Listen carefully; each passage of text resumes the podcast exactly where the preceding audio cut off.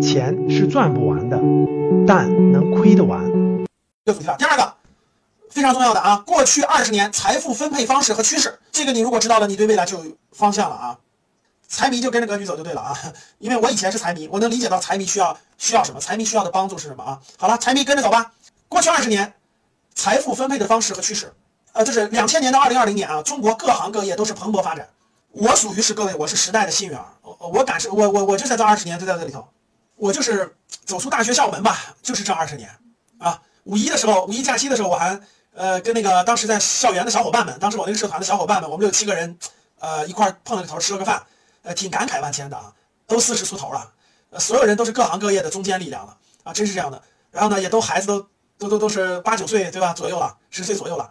这二十年的中国蓬勃发展，最黄金的二十年。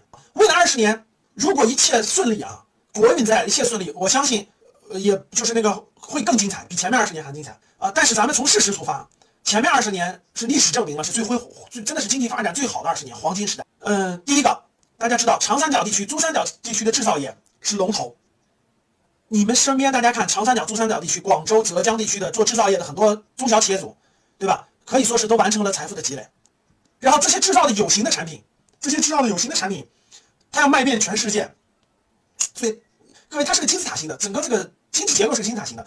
制造企业它是一部分。但是分销体系就整个把这些，比如说鞋帽呀、电脑啊、茶杯啊，什么对吧？啊，手机啊，乱七八糟这些东西卖遍全球，它是有一个渠道的。国内渠道就是过去赚钱的传统渠道，比如搞批发、开店，搞批发、开店，这就是这个过去。过去你只要大家想想，过去只要各个行业，你只要抓住一个蓬勃向上的行业，对吧？你只要开店都能赚钱，服装开店都能赚钱。那个你你开那个 IT 渠道卖手机啊、卖电脑呀、卖各种东西都能赚钱，只是它利有一个阶段利润非常高，有一个阶段利润就变低了。然后过去十多年电商。对吧？过去十多年，从零二年、零三年，电商高速发展，电商高速成长。所以大家看着，过去二十年从事传从事有形物东西的制造业，然后呢，你你你不一定制造业，你你不一定是生产工厂，你可以是销售，我可以是搞批发的，我可以是搞开店的，我可以是搞电商的，你都能赚得盆满钵满，没问题。然后呢，二零零一年中国加入这个世贸组织了，外贸中国产品迈向全球。这二十年国内蓬勃发展，国外迈向全球。所以大家都知道，浙江地区的、宁波地区的、广东地区的、深圳地区的做外贸的有多少？我们学员当中做外贸的非常多。大量的人通过外贸赚到钱了，对吧？产品卖到了全球，所以外贸蓬勃发展了二十年，产品卖遍全球，这这是过去最大的一个获利的一个这个这个这个经济发展的一个角度，就是要么你就开工厂，对吧？我做不了大的，我做小的，我做家族的小工厂、小作坊都可以。浙江那边很多，对吧？广东那边很多，我做不了大厂，我做小厂，我开不了厂，我搞我搞批发。温州人起步，对吧？温州人到处走向全国各地开那个批发小商品，义乌小商品城，义乌小商品城，对吧？温州商品城，然后慢慢的开店。呃，街边我开店去卖衣服、卖服装、卖卖电子设备、卖耳机、卖电脑、卖 U 盘、卖 MP3、卖手机，对吧？所有我们能想到的，然后我我我我我我开店去卖什么瓷砖、装修的东西、窗帘儿，所有你能想到的东西，过去二十年基本都有机会。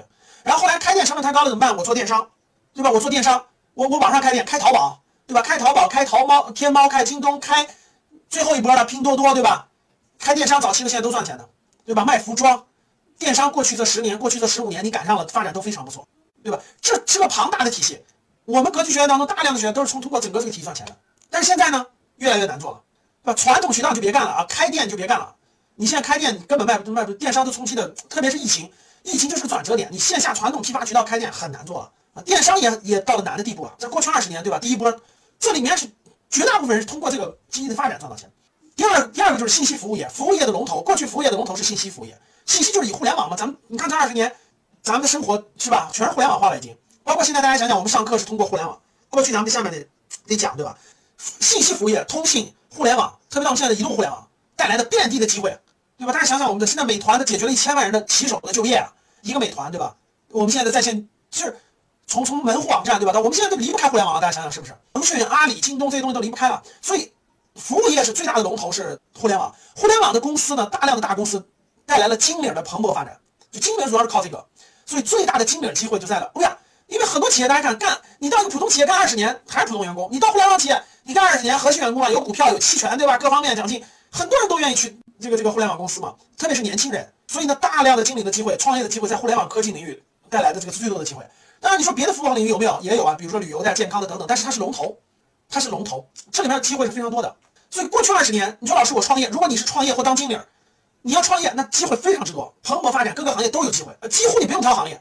为什么？十四亿中国人民从一穷二白，从那个没有就是将没有，你就不用有品牌。最早大家想想，你不用有品牌，你只要能造出鞋，比如福建那边对吧，造出鞋对吧，运动鞋不用有品牌就有人买，不用牌子。到后来竞争到什么？竞争到必须有品牌，品牌。到今天有品牌你都不买了，我说没错吧？待会儿详细跟你讲，就是到今天的品牌都不买了，竞争严重过剩，现在实体的东西严重过剩，明白吗？然后呢，这个由于过去二十年蓬勃发展，基本上敢于下海的人，就敢于创业、敢于下海，对吧？